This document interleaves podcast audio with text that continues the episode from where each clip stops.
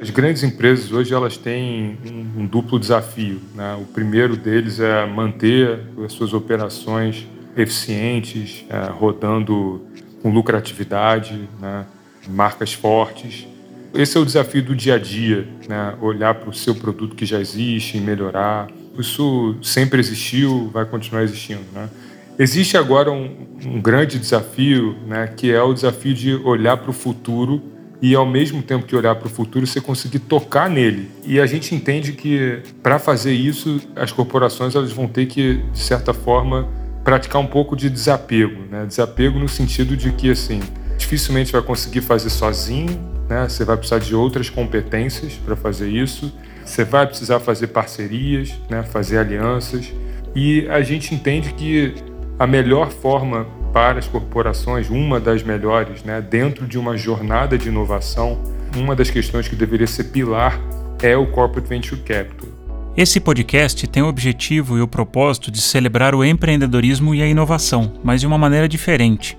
Aqui as conversas serão sempre informais, sem roteiro, sem egos, autênticas como aqueles papos de café, quando a gente fala sobre aprendizados, fracassos, troca ideias e dicas práticas. E você é meu convidado e minha convidada para puxar uma cadeira e participar desse papo.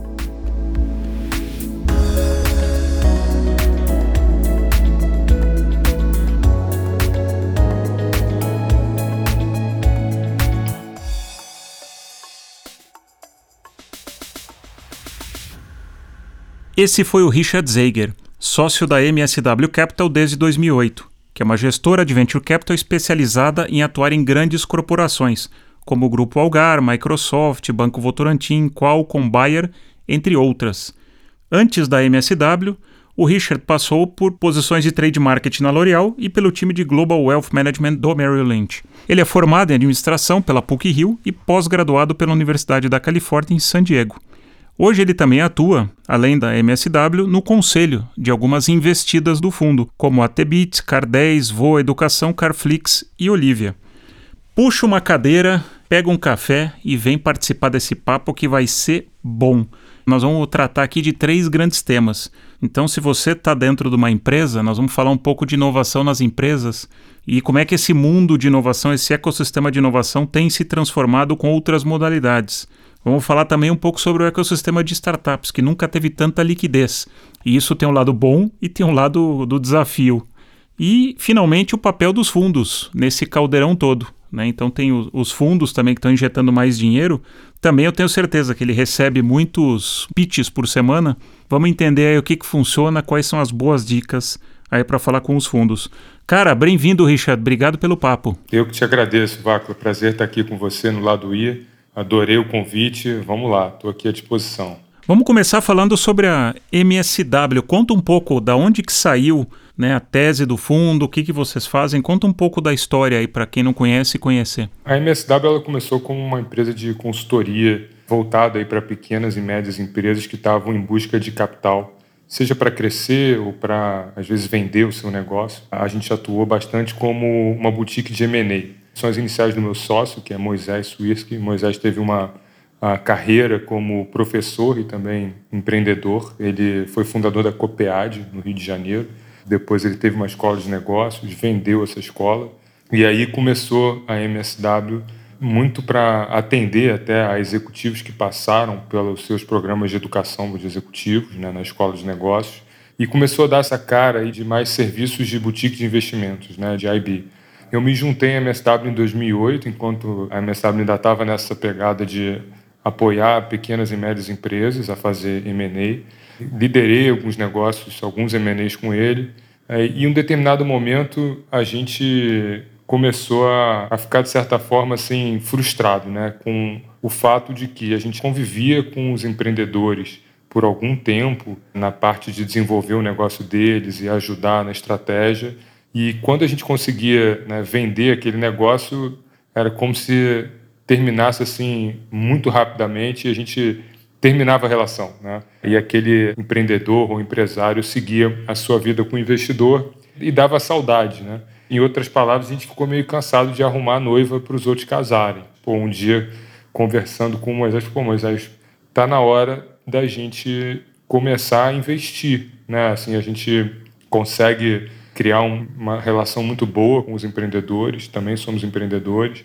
A gente dialoga bem com o investidor, entende como gera valor nas empresas, porque quando você é uma consultoria boutique de M&A pequena, você não tem muitas ferramentas para conseguir dar para o empreendedor, como tem um banco que pode dar uma linha de crédito né, para pegar um mandato, ou pode dar outros serviços para conseguir um mandato. Você só tem mesmo muito braço, né, muita cabeça, muito chão para percorrer.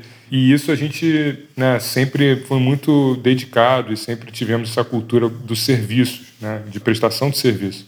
Um determinado dia bateu na nossa porta um executivo da Microsoft, da Qualcomm. Estavam começando um, um fundo de venture capital aqui no Brasil e a gente olhou para isso como uma super oportunidade de gerir esse fundo, que é, na verdade, a nossa entrada no Venture Capital, isso foi 2015, né? A gente olhou para esse fundo e falou, pô, tá aqui, tá aqui uma super oportunidade para entrar no Venture Capital, que é o que a gente entende que é onde a gente consegue contribuir mais, até pela questão de muita intimidade com o empreendedor e, e, entender como gerar valor. E isso foi o que resultou aí no nosso primeiro fundo, né, que é o BR Startups, em que a gente percebeu dois grandes gaps né, lá em 2015. Um deles, Vacla, era que não existia naquele momento fundos que faziam investimentos de em torno de um milhão, um milhão e meio de reais. Né? É dinheiro institucional desse tamanho era um cheque pequeno para os gestores mais tradicionais de venture capital e normalmente as empresas que saíam de algum programa de aceleração, elas ainda não tinham, às vezes, maturidade ou ainda não tinham porte suficiente para atrair um cheque de venture capital de 1, 2, 3 milhões de dólares, que naquela época né, era, era mais escasso. Então a gente se colocou nesse lugar, que é cheques de 1 milhão de reais, 1 a 2 milhões de reais. E a outra grande oportunidade que a gente percebeu foi o fato de que as corporações estavam vendo as startups nascerem e, de certa forma, orbitando os seus mercados e elas precisavam fazer alguma coisa em relação a investimento. Como é que, de alguma forma, se aposta disso ou entra nesse jogo do Corporate Venture Capital? Então, o que a gente fez foi posicionar esse fundo justamente para as corporações e com essa tese de ajudar corporações a investirem em startups, gerando muito valor né, para aquela startup e, ao mesmo tempo, muito retorno estratégico para a corporação que entra, a gente conseguiu aí trazer grandes e excelentes corporações para o nosso primeiro fundo, que foi, acho que você citou, e com quem a gente trabalha até hoje no desenvolvimento das investidas. Hoje são 15 investidas no portfólio e a gente está agora num momento aí de se consolidar como um player de venture capital que atua diferente, né, pelo fato de nascer já plugado aí nas corporações e servindo as corporações. Inovação na empresa, pelo menos a experiência que eu trago, são grandes departamentos financeiros. E eu vejo a empresa muito mais renovando do que inovando, porque existe muito o medo muito latente da falha, de tomar risco. Então, a inovação para a empresa, quando pensava-se para fora, era muito M&A. Né? Então, eu preciso ter o controle e domínio de quem eu invisto. Né? Então, as grandes aquisições de cheques aí altíssimos, que era praxe no mercado. Né? Então, grandes junções, aquisições e fusões. De repente, esse mercado tem outras modelagens. Eu queria te ouvir um pouco sobre isso, porque aí tem empresas que fazem também ações de venture builder. Então, ah, eu tenho uma grana aqui e eu coloco e eu desenvolvo alguma coisa dentro ou fora. Então, tem alguns players que fazem isso. Né, a gente tem os CVCs, que é o que vocês ajudam, que empresas que formam fundos aí conjuntos sozinhos ou com outras empresas. Como é que você está vendo essa evolução de inovação? As empresas estão perdendo um pouco medo, estão buscando outro caminho, já estão um pouco mais. Olha, não preciso controlar tudo? Pô, excelente, Vaca. E a gente é, sempre conversa muito sobre isso, né? O que acontece hoje, né? Como é que a gente enxerga? As grandes empresas hoje elas têm um, um duplo desafio. Né? O primeiro deles é manter as suas operações eficientes, é, rodando com lucratividade, né? marcas fortes. Esse é o desafio do dia a dia, né? olhar para o seu produto que já existe e melhorar. Isso sempre existiu, vai continuar existindo. Né?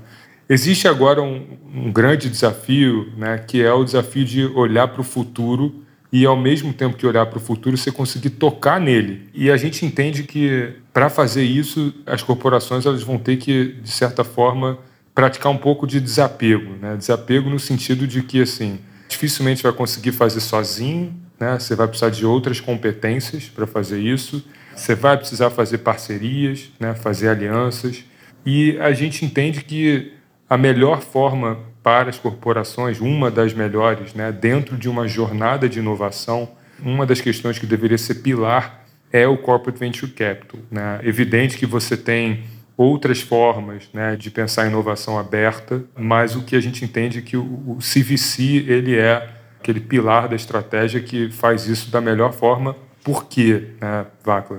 É, porque quando você vira um pequeno investidor, né, cria uma carteira, vamos dizer assim, de participações minoritárias, e você está lá no risco com um empreendedor, essa conexão, quando ela é bem feita, ela tem inúmeros benefícios para a corporação. Acho que o principal deles é você conseguir aprender de uma forma muito veloz, sem necessariamente ser dono disso, você explorar novos mercados, poder encontrar soluções que você não vai desenvolver, mas que faz sentido para os teus clientes. Então, tem uma série de benefícios que quando você faz isso e você ainda por cima tem uma pequena participação societária, né? ou seja, eu tenho um corporate venture capital fazendo, você tem um ganho de equity, né? ou seja, você tem um upside do equity quando você faz isso. Ou seja, se aquela empresa dá certo, aquela startup dá certo você ajudou aquela empresa nessa trajetória, quando acontecer uma venda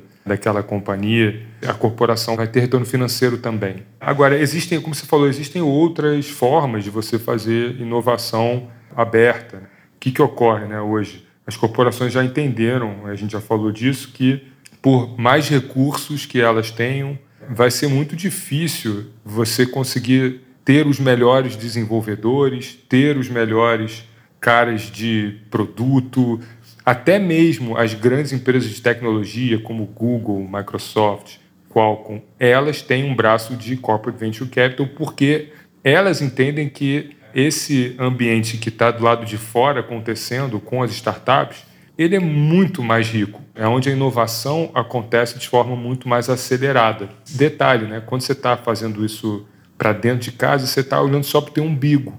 Então você tem uma visão muito limitada.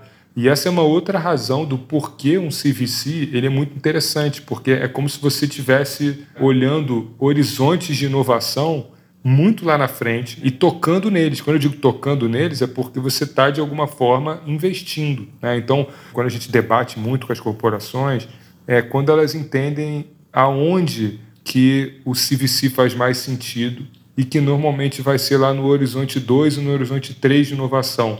Aí eu vou entrar numa outra pergunta que você fez, que você mencionou.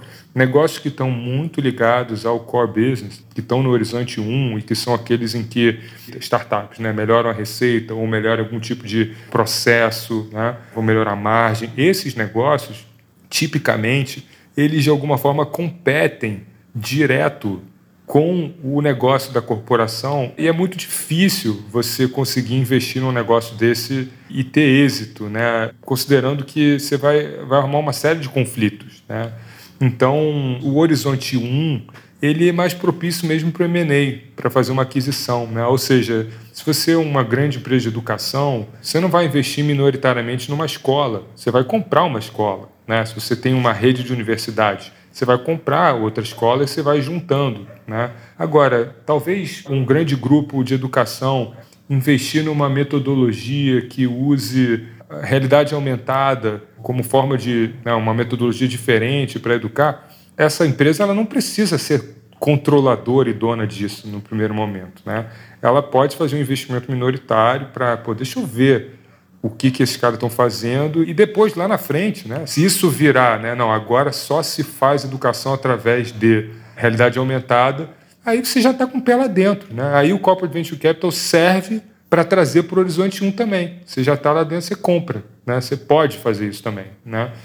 Vamos imaginar que eu estou numa grande empresa de bens de consumo, não sei, uma Nestlé, uma Unilever, uma P&G, etc. Ou uma empresa pequena, porque às vezes a empresa grande pode fazer um cheque para um CVC, para um Corporate Venture Capital. E uma empresa, de repente, que está alguém, algum CEO que está nos escutando, fala, putz, mas isso deve ser milhões de reais ou, ou dólares. O que, que é um aporte razoável para uma empresa entrar na brincadeira? E a outra coisa é, quando eu entro num CVC, é um grupo ou eu entro, tem que ser só empresas da mesma categoria? Como é que vocês recomendam? Primeiro, assim, antes de falar de tamanho de né, recurso para isso, acho que é importante a corporação discutir muito o porquê fazer. Né? E o porquê fazer pode ter uma série de desdobramentos, desde é, meramente aprendizado, é retorno financeiro, explorar um mercado que a gente nunca explorou, é fazer alvos para potencial M&A daqui a cinco anos. Né? Você tem uma série de razões. Então, o primeiro é o porquê. Dentro desse porquê, a corporação precisa enfatizar o seguinte: é, venture capital é um negócio de longo prazo. É um negócio que, para você ver algum resultado, vai levar aí, no mínimo, três, quatro, cinco, seis anos. Né? Ou seja, o venture capital ele é um negócio que, para o retorno começar a voltar, leva tempo, né? porque a jornada de uma empresa, de uma startup que começa numa trilha venture capital, ela leva até que você saia, leva seis anos, às vezes, sete, oito anos. Por isso que os fundos têm duração de dez anos. E a corporação, normalmente, ela tem uma mentalidade mais curto prazista. Né? Então, você quer fazer um produto, você vai botar né, o máximo de gente para estudar o mercado, criar aquele produto, divulgar, botar no mercado, é tudo assim, né? São horizontes de três, seis. Hoje, então, com essa facilidade do mundo digital, é tudo muito rápido, né?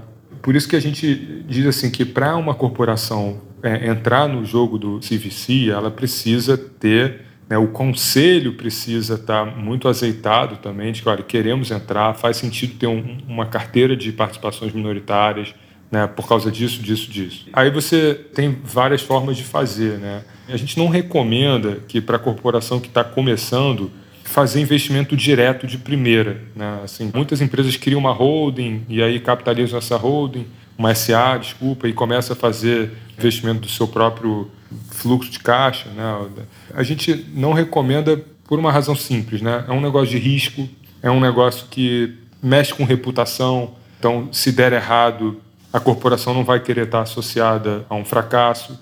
Então, o ideal é que seja feito via o que a gente chama de uma estrutura que é um FIP, que é um Fundo de Investimento em Participações, né, e que esse FIP é um ambiente protegido, regulado pela CVM. Né, e para fazer isso, a corporação ela precisa de um time qualificado, né, ou seja, alguém que já tenha passado pelo mercado de venture capital e entende o que é né, investir de forma minoritária e construir uma, uma jornada de investimento.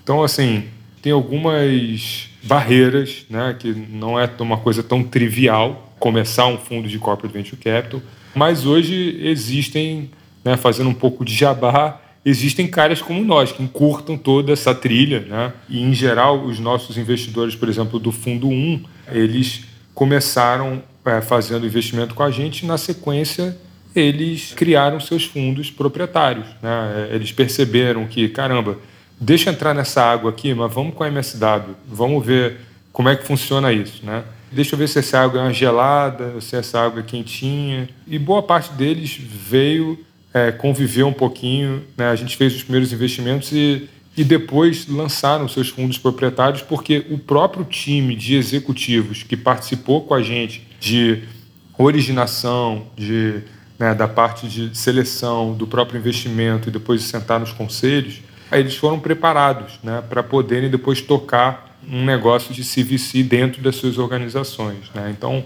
a mensagem mais importante aqui, que eu acho que é, é, é do buy-in do nível né, de diretoria, CEO, C-level esse pessoal tem que estar comprado de que, assim, olha, Corporate Venture Capital é uma estratégia relevante aqui da nossa empresa e a gente vai começar a atuar assim. Tendo isso, fica tudo mais fácil. Tem algum valor referência? O que, que seria um mínimo para entrar com algum peso? E depois, ligando a isso, o que eu queria te perguntar é: o CFO da empresa, antes de criar o Venture Capital, ele vai falar, pô, isso vai me dar retorno financeiro ou não, né? Porque se eu vou investir um, dois, três milhões, eu posso estar investindo no que você falou, no produto, no desenvolvimento do produto, que eu sei que eu vou ter um retorno X, por experiência, né? Olhando no retrovisor. E aqui eu estou jogando, entre aspas, a fundo perdido, porque o fundo perdido, ele até pode ser, porque você tem uma jornada de aprendizado aí que para mim é priceless, que não tem preço, né? Do corpo executivo, porque ele vai ser exposto a uma cultura que o cara vai ser outro. Mas, Vaca, não tem nada de perdido nesse jogo, assim, nada, né? Pelo contrário, é impressionante a quantidade de o, retorno que gera, não só financeiro, quanto a questão do retorno de aprendizado, né? Tem um mínimo, assim, eu não diria que tem um mínimo, né? Porque isso depende muito de novo da estratégia da corporação. Se ela vai querer entrar num estágio mais cedo ou um estágio um pouco mais maduro das empresas. Então, por exemplo, se a gente está falando que a empresa vai começar a investir né, no estágio capital semente, né, estágio seed. O estágio seed hoje no Brasil a gente está falando de investimento aí de 1 a 5 milhões né, é, por empresa, por startup. Se ela quer avançar um pouquinho né, nas cereais das startups, então você já tem que botar um, um pouco mais de recurso. Né? Agora, isso tudo também não precisa ser feito né, de uma única vez, a não ser que ela queira realmente. Tem empresa que está começando fundos de 50 milhões, jogo de cara, né, e aí com esses 50 milhões, o que, que normalmente não, né, uma empresa faz? Ou 100 milhões, né? A gente vai ver cada vez mais isso, tá, Vá? Porque, pô, empresa tal lança fundo de corporate venture capital de 100 milhões, né? Então, é evidente que essa empresa de 100 milhões, ela não vai fazer 100 cheques de 1 milhão, porque isso é não é gerenciável isso, né? Você não consegue manage 100 empresas assim, ainda mais numa corporação. Então, Normalmente, um fundo que coloca, um, né, uma empresa que coloca à disposição um capital desse, o que, que ele vai fazer? Eles vão pegar e vão alocar em outros fundos de venture capital, que é muito tradicional para aprender, e vão alocar em estágios um pouco mais tarde, um pouquinho, que é cheque de 5, 10, 15, né? Então varia muito, assim, acho que não tem uma regra. No nosso caso, a gente acha que assim, para começar aqui né, com a gente, a gente busca em torno de 5 a 10, né, para começar a trabalhar com a gente. Senão não fica importante dentro da corporação, entendeu? Não é um compromisso, porque não pode, eu vou jogar ali 200 mil, é aquele dinheiro que não vai fazer diferença nenhuma. Exatamente. É, e aí, no nosso caso também, como é um modelo que a gente participa muito a corporação, do nosso dia a dia, né, a gente é muito diferente de um fundo de venture capital tradicional, onde a corporação vai ter só um relatório e vai olhar ali o retorno de como está indo as coisas. Né? A gente participa, né, os executivos da originação, participa da seleção, a gente faz demo days, a gente né, tem as reuniões do fundo onde os cotistas se encontram para debater os negócios. Uma coisa que a gente percebeu lá atrás é que as corporações elas são excelentes parceiros né, para as startups, como forma de nutrir as startups. Né? Então, a gente olhou para as corporações não só como um cheque de dinheiro, né? a gente olhou para as corporações como, não, peraí, aí esses caras são os melhores caras para fazer o que a gente chama de smart money, né? que é vai dar, além do recurso financeiro, vai dar um contrato para uma startup dessa, e um contrato, às vezes, é o que precisa. Né? É, a gente vai falar disso mais na frente sobre como esse mundo está crescendo, né? como o mercado de startups está crescendo, mas o que startups que estão começando precisam, mais do que recurso de venture capital, é de contrato, de fazer MVP, fazer POC, é prestar serviço, né, entender o cliente, ficar muito próximo do problema.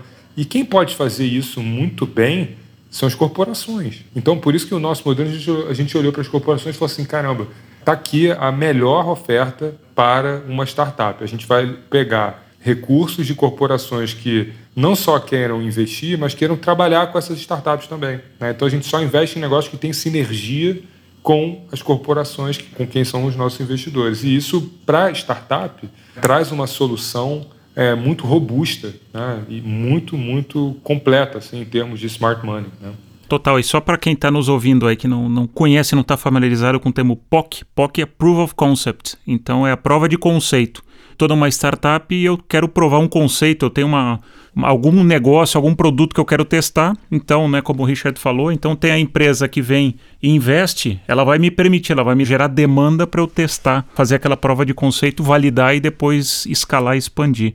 E eu acho que você toca num ponto legal também, porque hoje né, o mundo está girando muito rápido, então as empresas, além de tocarem no, no futuro de uma forma muito prática, que é isso que vocês estão fazendo a ligação, Os executivos, eu tenho certeza que eles participando de toda essa jornada, tem o cara antes desse processo e depois desse processo. Né? Ele volta para a empresa ou ele segue na empresa com outras habilidades. Perfeito, Vaco. Isso, isso também é, é algo muito único assim que a gente é, consegue experimentar, que é para cada uma dessas corporações que investiram com a gente, a gente colocou executivos nas investidas. E aí funciona da seguinte forma, né, até para ficar mais objetivo.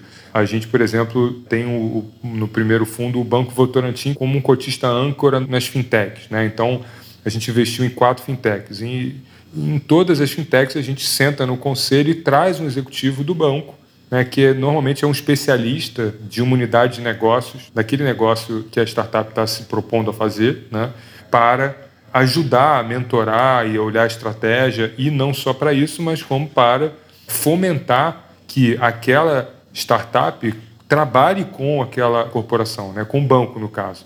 Isso traz né, para o executivo, para a startup nem se fala a quantidade de benefícios que isso traz, mas para o executivo também, né, que vem de um mundo mais engessado, né, muito restrito em relação né, às alçadas, a processo, o que ele pode, o que não pode fazer, quando você pega um, executivo né, de uma grande empresa e coloca ele num conselho de uma startup, onde boa parte das vezes você tem ali cinco, às vezes dez, né, e num conselho você vai ter cinco pessoas no máximo, e eles veem aquilo, a velocidade com que as startups têm para fazer o velho tentativa e erro. Né? O cara tenta, acertou, segue, errou, bota para o lado, né? e vem como isso roda, principalmente no mundo digital, eles ficam deslumbrados, né? Eles ficam realmente assim, caramba, isso aqui roda numa outra velocidade. E tem um outro negócio muito legal que é assim, eles se sentem responsáveis pelo sucesso daquela pequena empresa, né? E, e por apoiar o founder e por estar ali do lado dele e ajudar eles, não só com a própria organização que ele tem, mas com o seu próprio network, né? A gente tem por exemplo, uma empresa do agro, onde o executivo da Baia senta com a gente nessa empresa, e esse cara abriu 300 portas. Né? Ele veio, ele é do agro a vida toda, né? óbvio que a visão dele do agro era muito mais abrangente do que aquele empreendedor que estava resolvendo, né, o que está resolvendo um problema específico, ele botou aquele empreendedor em outras rodas que esse empreendedor jamais alcançaria se não tivesse um cara como ele ali no conselho. Então tem esse lado também do, do executivo se sentir muito responsável, né? De caramba, agora eu estou aqui, eu sou membro desse conselho, ainda que como ouvinte, não necessariamente ele está lá como titular, mas ainda como ouvinte, eu tenho uma responsabilidade pelo sucesso, pelo êxito desse negócio aqui, né? E isso a gente vê acontecer nas nossas investidas e, é muito bacana. E você toca, Richard, num ponto importante, porque antes de trabalhar em startup, eu não sabia também o que era smart money. Se você está nos escutando trabalhando numa startup, você pode ter acesso a dinheiro porque hoje o mercado está muito líquido, mas o que é o smart money? Você, além do dinheiro, você tem expertise. Então, tem alguém que conhece mais do que você em alguma coisa ou uma pessoa extremamente bem conectada. Então, a pessoa, né, no exemplo do Richard, da, da, da Bayer com agro, abriu um network muito mais. Porque quando você está ali na startup, você não tem acesso. Você está na empresa X pequena, você vai bater numa porta de uma outra corporação, ninguém vai te atender. Porque todo mundo quer falar com um determinado cliente. Só que o Smart Money ele te abre a porta grande. Eu vou te dar um outro exemplo que a gente vivenciou aqui, que é muito legal, de como isso funciona na prática. Né?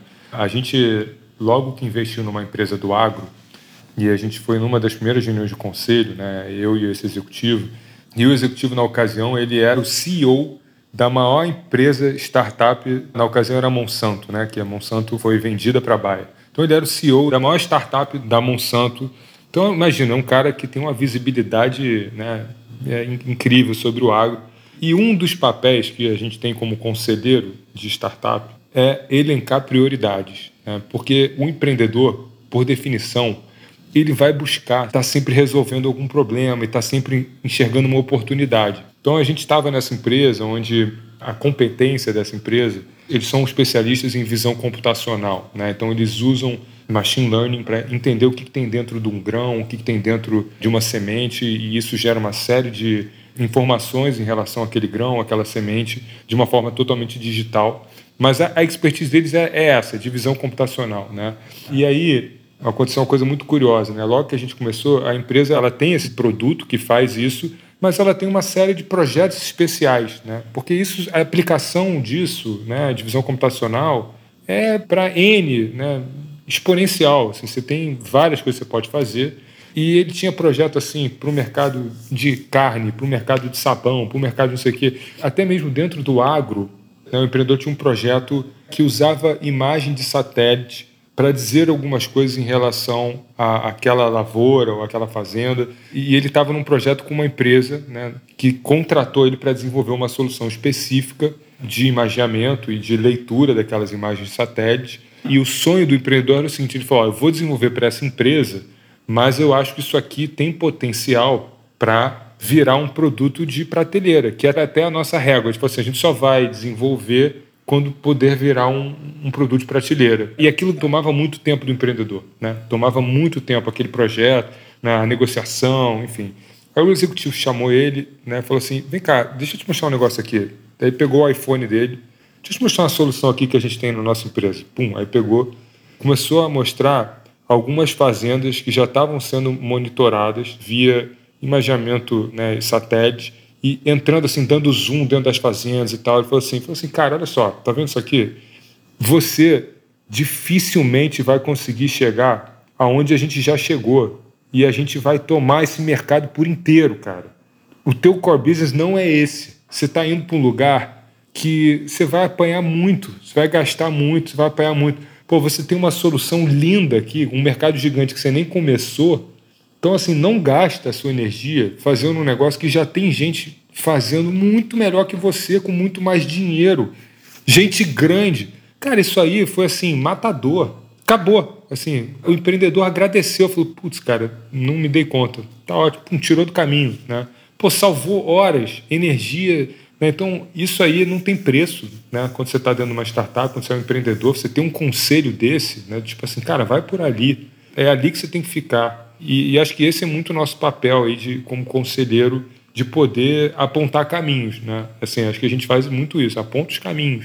E vamos bater uma claquete aqui e falar do ecossistema de startup, né? Porque como a gente comentou no comecinho, quando a gente abriu o episódio, hoje a gente saiu do mundo de escassez, está no mundo de abundância. Então o capital está talvez abundante como nunca esteve. O mercado está muito líquido, né? Com taxas de juros lá embaixo, né? Economia do jeito que está. Então o investimento, nossa, tem muito dinheiro livre.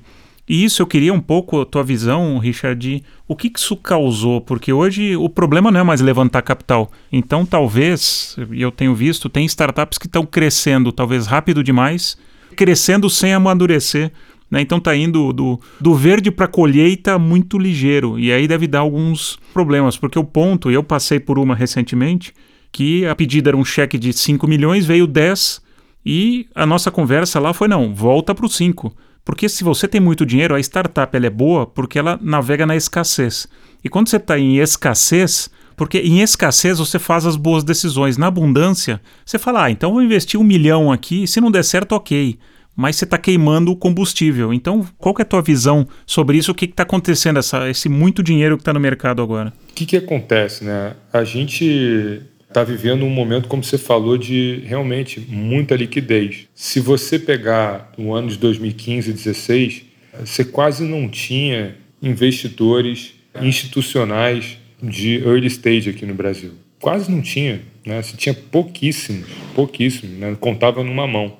Hoje, cara, você tem mais de 20, 30 fazendo isso, e além disso, você tem os, aqueles first movers, né? que fazem cheques maiores em dólar e aí a gente começou a ver uma situação meio assim, eu considero meio, particularmente meio esquisita, né? Como tem abundância de capital, ficou muito fácil para um empreendedor, às vezes nem empreendedor, né? Alguém que tem uma formação muito boa, vem de uma escola muito boa, saído de um MBA, ficou muito fácil ele andar. Não precisa nem andar 100 metros na Faria Lima, basta alguns andares em algum prédio na Faria Lima que tem um milhão de dólares para ele disponível assim, cara, né? em cima de um PowerPoint. Então, tem um lado bom, porque acelera, né, de certa forma, o ecossistema ele se desenvolve, né, mal ou bem. Mas tem um lado aí que pouca gente fala, né, que é o seguinte: boa parte dessas empresas altamente funded, né, no início, elas ainda não têm cliente, elas ainda não têm um produto e isso causa um movimento meio, como está falando, meio esquisito assim, né? E aquele empreendedor ele, ele vira especialista em levantar dinheiro. Ele não é um especialista no negócio que ele se propôs a fazer, né? Porque ele encontrou o caminho do venture capital. É uma aberração. Não lembro quem foi que falou isso.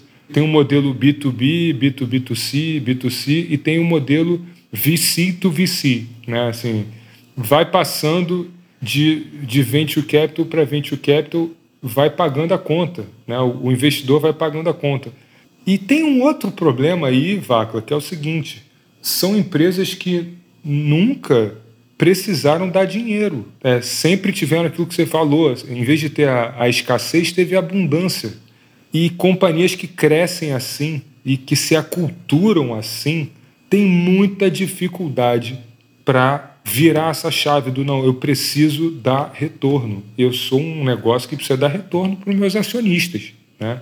Então, eu tenho um pouco de dificuldade, até às vezes, de ver esses grandes cheques em negócios que nem começaram direito né, e que nem se provaram, fazendo até um, né, um discurso aqui meio. Talvez os caras né, mais clássicos aí do Venture Capital me chamem de maluco, né? Pô, como é que tá falando mal contra a classe aí, cara? De novo, não tem certo e errado, mas eu prefiro acreditar em negócios que param de pé, né? E que em algum momento aquela empresa ela está visualizando ali no seu ano 2, 3, vou dar break-even, vou começar a devolver. Qual o problema nisso? Né? É que causa uma falsa sensação de que esse é o jogo, o jogo é esse. Isso é assim que se faz. Né? Eu não sei se é assim. Né? Eu prefiro encontrar aquelas empresas que vão levantar algum dinheiro vão buscar o break-even na partida, vão olhar para isso como um objetivo e que não vão viver eternamente dependente de recursos de investidor. Né? Eu acho que assim, eu gosto da escola clássica. Cara, a empresa tem que ganhar dinheiro vendendo seu cliente, né? vendendo sua solução. Não é através de um recurso que, pô, sabe-se lá quando que você vai devolver, então, assim, a gente vive esse momento hoje, né, de abundância de capital no venture capital. O dinheiro virou commodity, essa é a verdade. Você não precisa muito, basta você ter um excelente PowerPoint, uma excelente formação, você vai conseguir levantar recursos, muito provável, né? É, e aí eu acho que, que vale até a gente fazer uma reflexão aqui do caminho, né? Porque tradicionalmente você passava numa aceleradora, levantava um cheque aí de 100, 200, 300 mil, porque você precisa daquele primeiro empurrão, você fazia um Family and Friends. Enfim, você levantava primeiro um capital sozinho, né? De pessoas que te conhecem, depois você ia para aceleradora, depois você ia para um fundo semente. Só que hoje as coisas é o que a gente está falando, né? O cheque está muito mais disponível, então não necessariamente os fundamentos estão lá bem ancorados. E aí fica tudo na promessa. Normalmente não estão, né? normalmente os fundamentos não estão. E talvez isso, eu não, eu não sei, aí é, um, é, um, é uma reflexão minha começou no Brasil uma corrida para todo mundo precisa ser unicórnio. Então parece que você não, eu faço uma startup, cara, eu preciso ser unicórnio, eu preciso ter um bilhão, eu preciso sair na capa da época negócios, na pequenas empresas, grandes negócios, onde for. Cara, e a parada não é essa. Eu tenho pavor desse discurso de, do unicórnio. Putz, porque aí é uma jornada de PR. Às vezes, você pode estar fazendo uma empresa que ela, depois de 5, 10 anos, ela vai estar faturando 30 milhões, 50 milhões e tá tudo bem. Porque é o tamanho do mercado daquela empresa. Não é que você vai fazer uma empresa, ela necessariamente vai chegar a 1 bilhão, a 3 bilhões. É a minoria que vai passar esse negócio. Nem todo mundo vai sair. Tem gente que talvez faça o seed, o ponto. E depois vai girando e tá tudo bem. Então acho que é legal também te ouvir, porque existe uma expectativa que foi criada que é que nem todo jogador de futebol tem que ser o Neymar. Toda startup, ah, eu faço uma startup e eu preciso virar unicórnio, quanto tempo vai demorar? Cara, talvez você não vire unicórnio. Não, não, talvez não. Muito provavelmente você, você não vai virar não unicórnio. Vai virar unicórnio. É, e tá tudo bem. E se você faturar 30 milhões, se tiver uma estrutura enxuta, está ganhando teu dinheiro, tem uma margem boa, tá tudo certo. Para separar um pouco os assuntos, né, Vaca? O, o, empreendedor, ele tem, quando ele vai buscar recurso de venture capital, essa tem que ser também uma escolha muito bem pensada, porque o que se espera é um retorno muito alto daquele valor que o, o investidor, que a gente coloca. Né? Então, e a gente está falando de retornos aí de 5, 10, 15 vezes. Né? Então, a gente vai buscar esse retorno sim com aquele empreendedor. Então, o, o que você está falando aí é de, pô, tá bom, você não vai chegar numa empresa de um bilhão, mas se você chegar nos 50, 100, 200, se der esse retorno que a gente está esperando, tá ótimo, né? tá tudo certo. E normalmente vai dar, até quando você é investidor early stage, né? E por isso que a gente gosta de entrar bem cedo. Agora, tem empreendedor também que, de novo, né? As pessoas às vezes confundem muito, assim. Tem negócios que são um, um lifestyle business, assim, né? O cara vai abrir uma, sei lá, hoje em dia está fácil, vai abrir aqui uma marca digital de alguma coisa. Só porque está na moda, você precisa levantar dinheiro de venture capital? Não, pô. Você não precisa. Você, é, tudo bem, é um recurso que está disponível e tal, mas o que é importante para o empreendedor entender é o seguinte: um recurso de venture capital que é institucional, o investidor ele vai correr atrás, ele vai ficar né, em cima de você. Né? No nosso caso, em cima não é um bom termo, vai ficar do teu lado. Mas a gente vai, vai correr atrás de. Vai cutucar. Vai, vai cutucar. Vai. O empreendedor que levanta recurso de venture capital, ele, de certa forma, vai ter que estar preparado para ter alguém ali sentado do lado dele, né, ajudando a pensar o negócio dele e, de certa forma, também cobrando algum resultado. Né, e isso, às vezes, né, o que a gente gosta de dizer é que isso vai ser, às vezes, um elemento de diferenciação né, e que a gente vai conseguir fazer aquela empresa sair do ponto A para o ponto Z, né, e vai fazer a trilha toda. Agora, se vai ser unicórnio ou não, né, uma coisa pode ter certeza, cara. Quem já nasce quero ser unicórnio com esse desejo assim, acho difícil assim, né? Acho que você tem que primeiro, pô, pensa em resolver um problema. Pô, eu quero resolver esse problema aqui. Esse é meu propósito de vida. Isso é outra coisa legal, tá? Que é as empresas que dão mais certo, né? As startups que dão mais certo são aquelas em que o empreendedor, de alguma forma, o problema que ele está tentando resolver ele tem alguma conexão pessoal, tá? aquilo tem alguma raiz, dói nele, na família, em algum momento de vida. Né? Então, essas são, assim, antes de querer ser unicórnio, busca fazer isso, né? busca resolver um problema relevante. Que aí, se você virar unicórnio, vai ser consequência. Exato, porque você vai resolver o seu problema logo de outras pessoas, de mais pessoas, isso vai te dar escalabilidade, te dá né, substância, fundamento, e aí você vai buscando investimento e aí você vai escalando.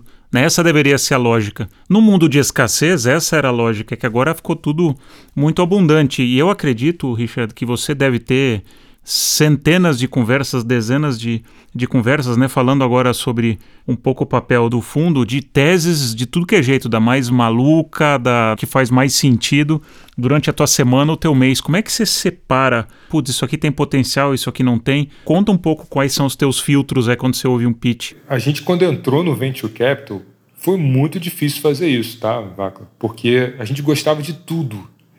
E a gente queria ver tudo, queria estudar tudo, né?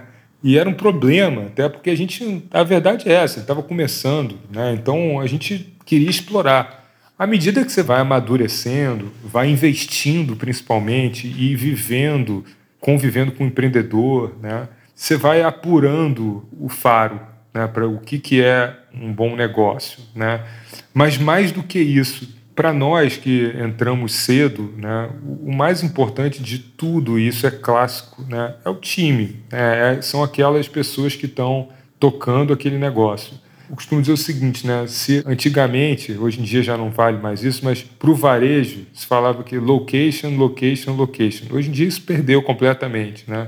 Para nós, investidores early stage, é, é time, time, time, time toda a vida. Ah, tem que estar no mercado grande, tem que ter uma solução escalável. Tem que ter a melhor tecnologia. Beleza, tem que ter também, né? Mas tudo isso vem com um bom time. O que é um bom time?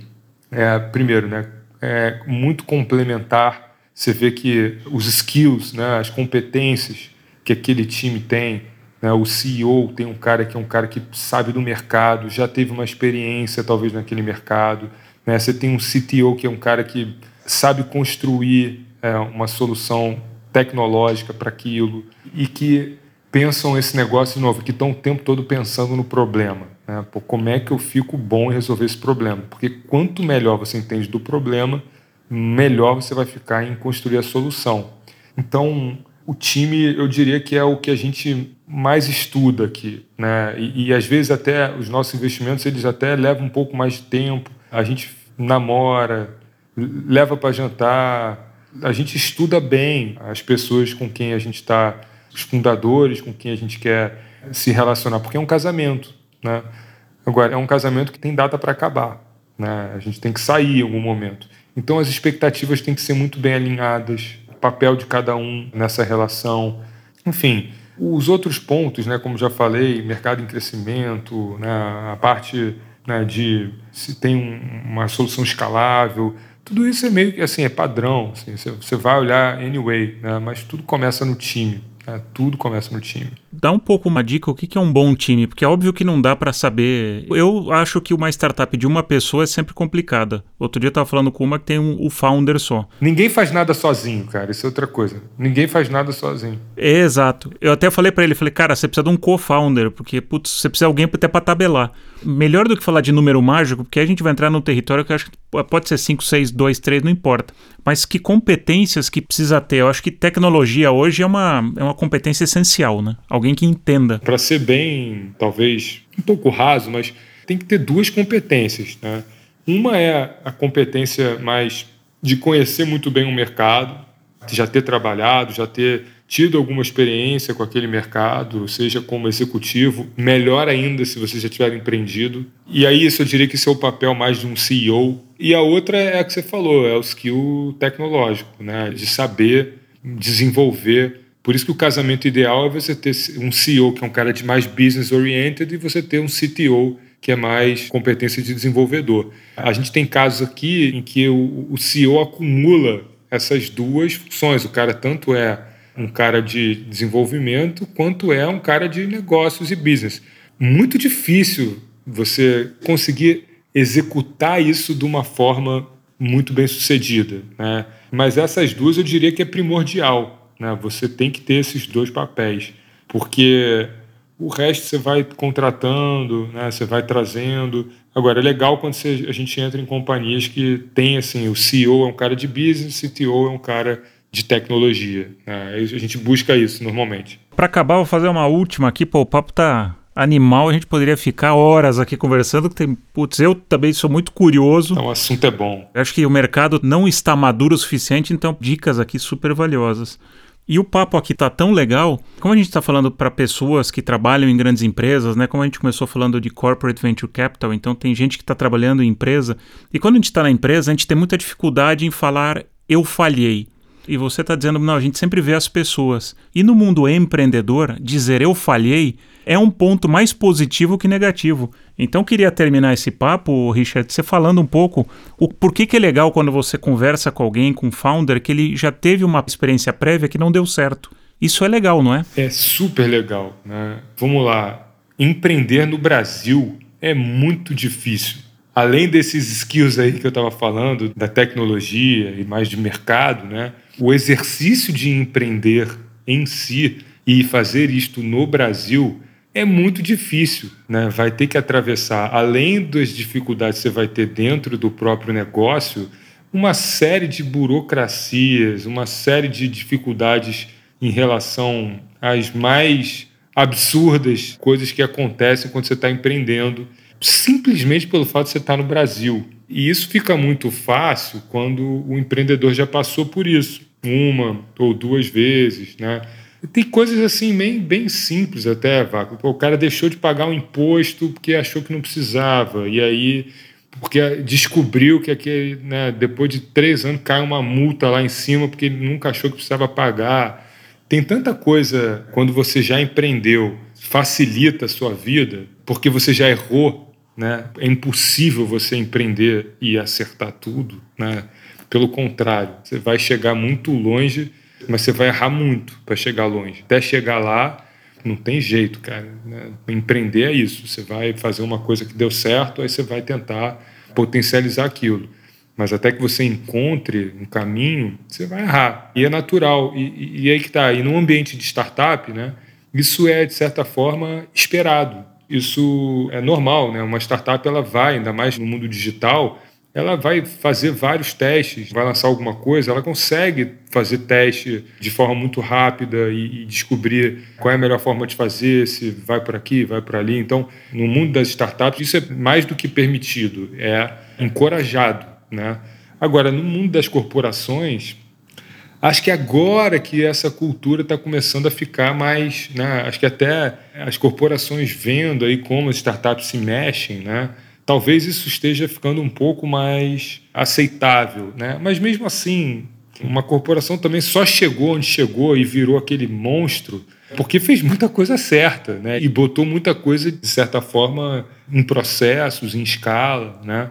Eu acho que é uma coisa de mentalidade. Tá nesse mundo tem que se deixar errar mesmo, permitir, entender que todo mundo cresce e aprende quando você erra e dá, às vezes volta cinco passos para trás, mas dá 20 para frente daqui a pouco. E essa mentalidade de empreender, que é, é bem. É, a gente tem o privilégio de ver nas, nas nossas investidas aqui, ver como é bacana conviver com os nossos empreendedores, com quem a gente tem aí já há algum tempo aí de convívio. Cara, muito obrigado. A gente teve a oportunidade aí para quem está nos escutando, abrimos a cabeça aqui do Richard, né? Entramos numa baita mentoria aqui sobre como um fundo pensa, que eu acho que quem está empreendendo precisa saber de dos and don'ts, do que fazer, o que não fazer. Quem está em empresa tem um caminho aí para para inovar, também diferente do, do M&A ou daquela inovação que é muito mais uma renovação né, do que buscar algo novo. Então, como é que eu consigo tocar no futuro de fato fazendo um compromisso sério, onde eu tenho retorno, né, como o Richard falou, mas também eu tenho um aprendizado brutal,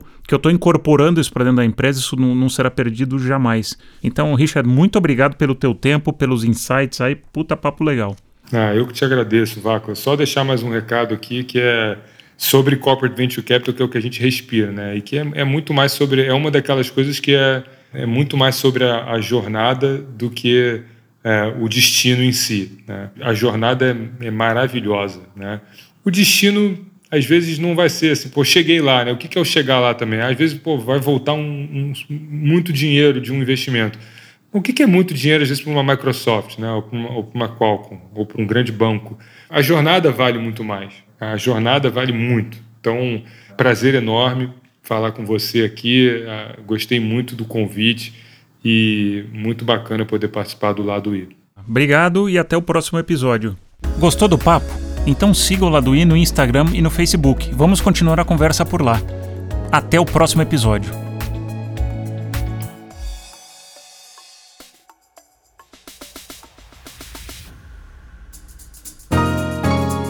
Esse podcast é uma produção em parceria com a Audioria